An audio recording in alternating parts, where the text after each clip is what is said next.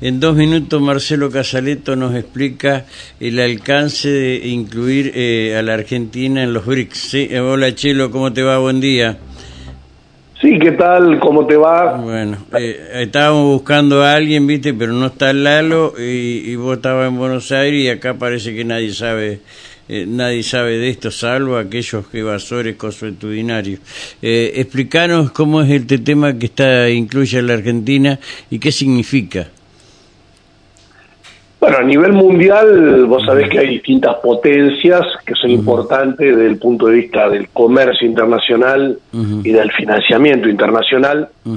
Eh, tradicionalmente la Argentina se ha vinculado con Estados Unidos y con Europa y lo que hay que hacer es diversificar el comercio. Eh, se constituyó un bloque a nivel mundial que se llama los BRICS, que es un acrónimo de las siglas y de, las letras iniciales de los nombres de los países. O sea, BRICS significa la B de Brasil, la R de Rusia, la I de India, la C de China y la S de Sudáfrica que son eh, potencias determinantes del comercio mundial, dentro de los cuales están nuestros principales socios, nuestros dos principales socios, que son Brasil y que son China. Fíjate que en esta circunstancia de dependencia de la Argentina, de la deuda externa con el Fondo Monetario que nos dejó Macri, eh, para poder salir hubo que recurrir a un préstamo puente eh, hubo que recurrir a la ampliación de los swaps, y bueno, y eso lo hizo China, ¿no? Y Lula, como presidente de Brasil, está impulsando la integración de Argentina en ese bloque. Esto es lo que se aprobó y esto es lo que en definitiva anunció el presidente de la Nación hace un rato. Está bien, quiere decir que ahora eh, van a poder utilizar la moneda de cualquiera de esos países para hacer intercambios comerciales. Algo así. Y eso es un poco la idea. en un mundo en el cual eh, el mundo occidental tiene una dependencia de la moneda de Estados Unidos, que es el dólar, en definitiva, cada uno de los países defiende su moneda. China defiende los yuanes, Brasil defiende los reales, y nosotros tenemos que defender nuestros pesos, por supuesto, con los desafíos que tenemos, pero no hay ninguna nación importante del mundo que resigne su moneda.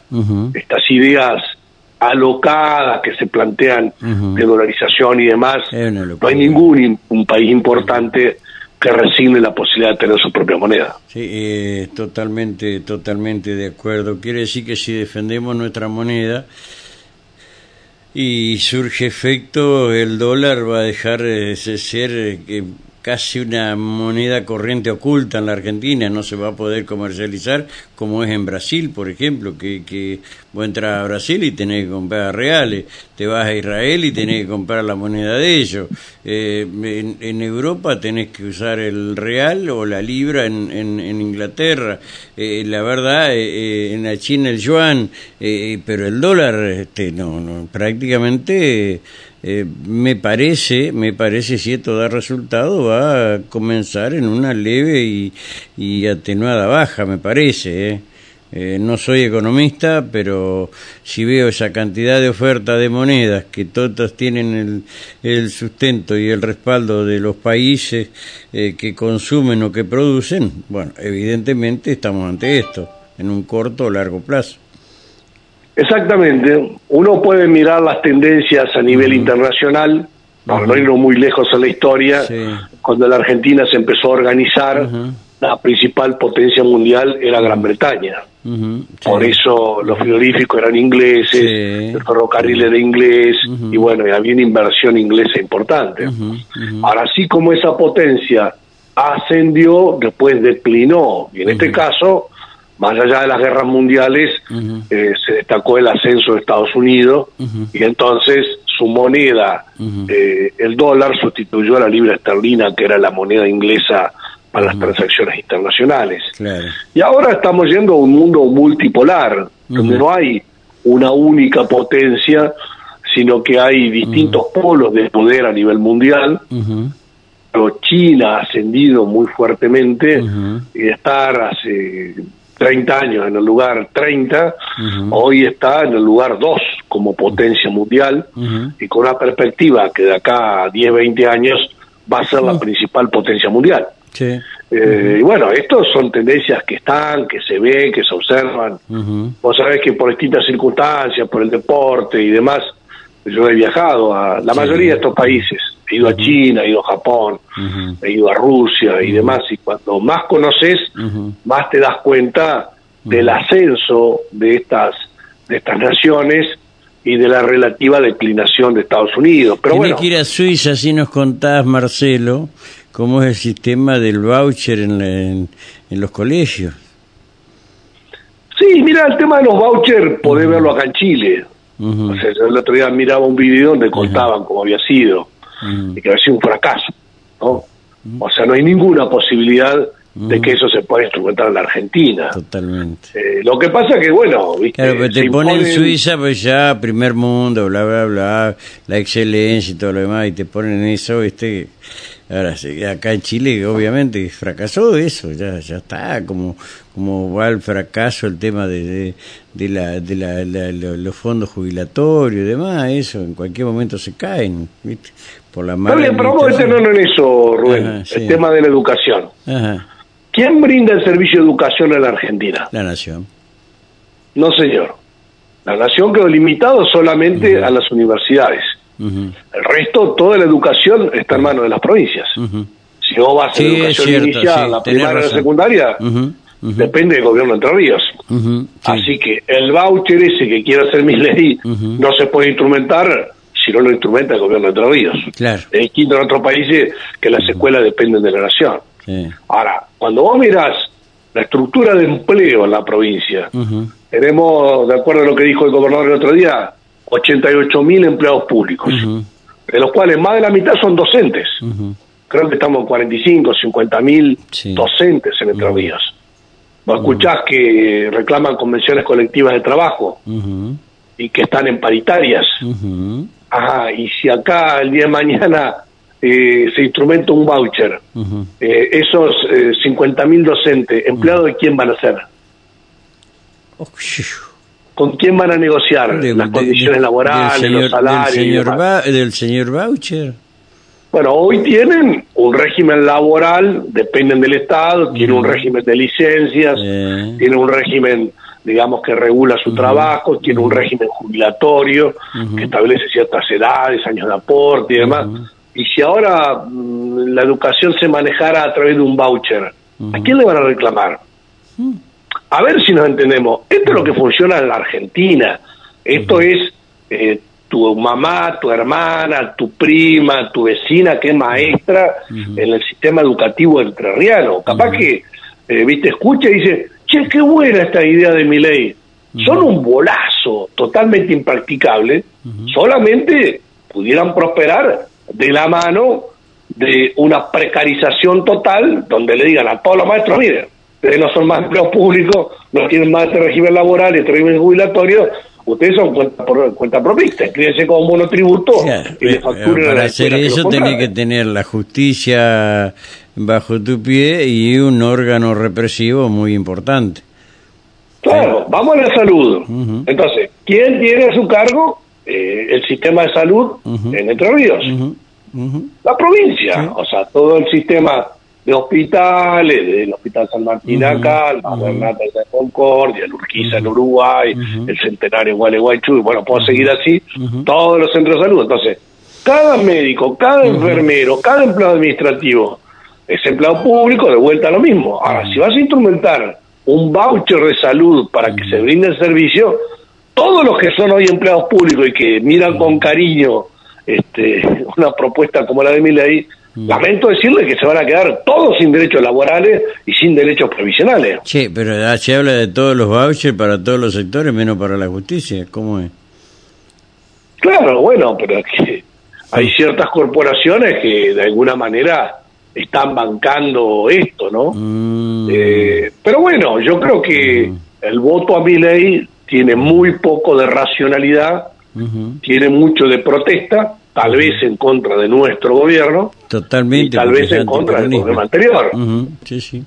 Entonces dice, ¿a quién puedo votar? Digo, bueno, este no, este no, voy a votar este, qué sé yo.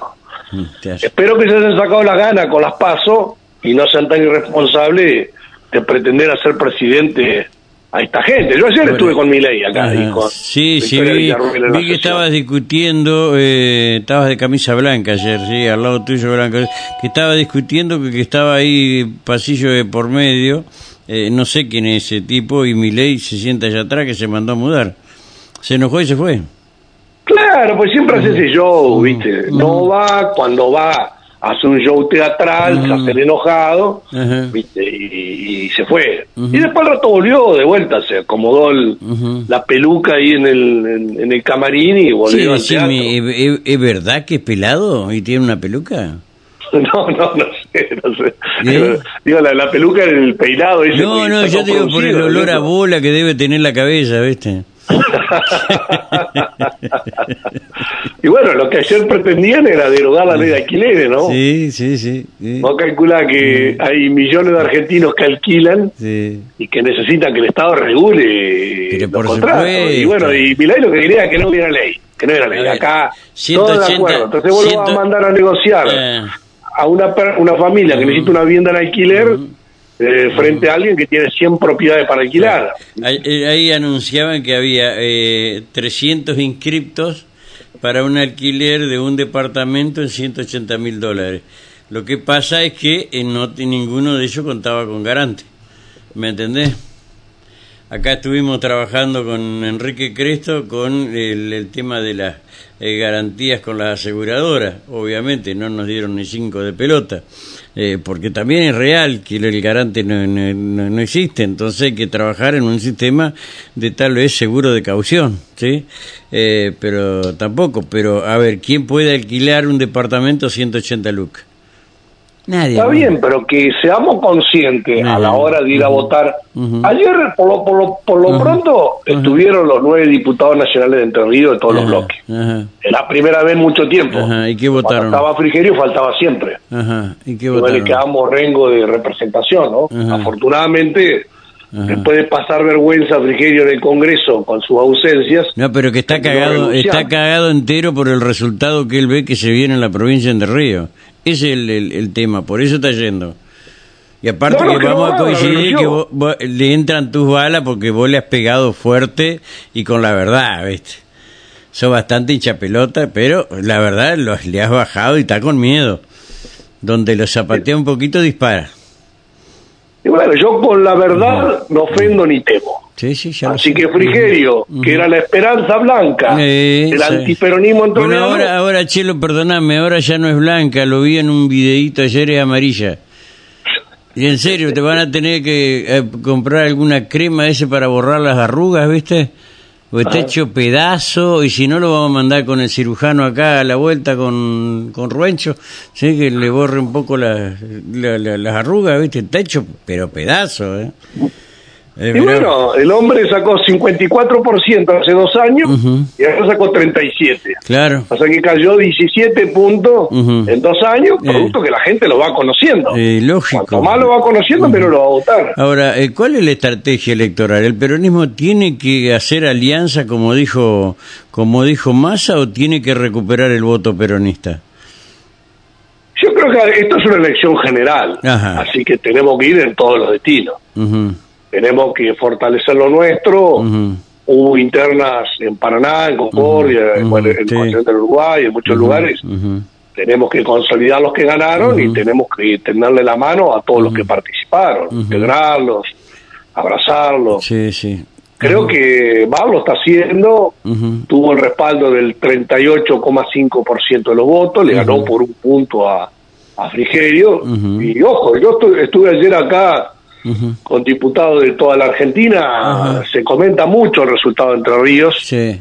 porque fue una elección mala del peronismo en la Argentina. Calcular que ganamos en provincia de Buenos Aires Ujú, con Kisilov, Ujú. sacó 36,5. Nosotros sacamos dos puntos más que el peronismo de la provincia de Buenos Aires. Sí. Y ni hablemos de Santa Fe, sacamos eh, 20%, en Córdoba sacamos 13%, en Mendoza sacamos 12%, Eh. y nosotros en Ríos sacamos 38,5%. O sea, esto muestra la fortaleza del peronismo entrerriano que puesto a, a mover la maquinaria ya ganó esta elección paso y creo que podemos ganar a las elecciones de octubre y acceder a la gobernación con paz. sí, seguramente, seguramente, si se hacen bien las cosas y esto, estos movimientos que está viendo sean una muestra cabal de, de, de, amistad, iba a decir, de unidad y que no la unidad no sea una foto nada más, ¿no? Una foto, ya imagino una foto en el centro de convención, ahí en el patio, todos juntos, la dirigencia, y me parece que no es eso, eh, es lo gestual, lo que lo que se, lo que se impone en esto, en esta oportunidad, ¿no? Pero qué van a hacer no lo sé. Sinceramente te digo, Chelo, y ahí está la base del triunfo, en la unidad del peronismo, que no necesita otra, otra fuerza, ¿eh? No necesita otra fuerza para ganar. Con recuperar el voto peronista, que hay muchos que quieren volver, eh, bueno, me parece que algo se puede hacer. Pero en fin. Bueno, Chelo, eh, gracias por estos minutos. Dijiste dos y al final nos extendimos como siempre. ¿sí? Bueno, ahora las 10 entro como presidente de la Comisión de Industria, una ley de promoción de la industria del calzado argentino y a las 12 como secretario de presupuesto tratamos la ley de blanqueo de capitales. y a la tarde tengo que ir a dar una charla a todos los industriales oh. en el predio La Rural acerca de la política industrial, que viste el lunes que el viernes que viene, el primero, es el Día de la Industria Nacional, se, se, conmemora en Entre Ríos y va Sergio Massa Parná. Está bien. ¿Cuándo viene? Viernes primero en el Centro de Convenciones, es el Día de la Industria Nacional. sí y son los 10 años de la Unión, la, Unión Industrial de Entre Ríos. Está bien, al pelo. Eh, gracias, Chelo, gracias. Eh, un abrazo, chao, chao.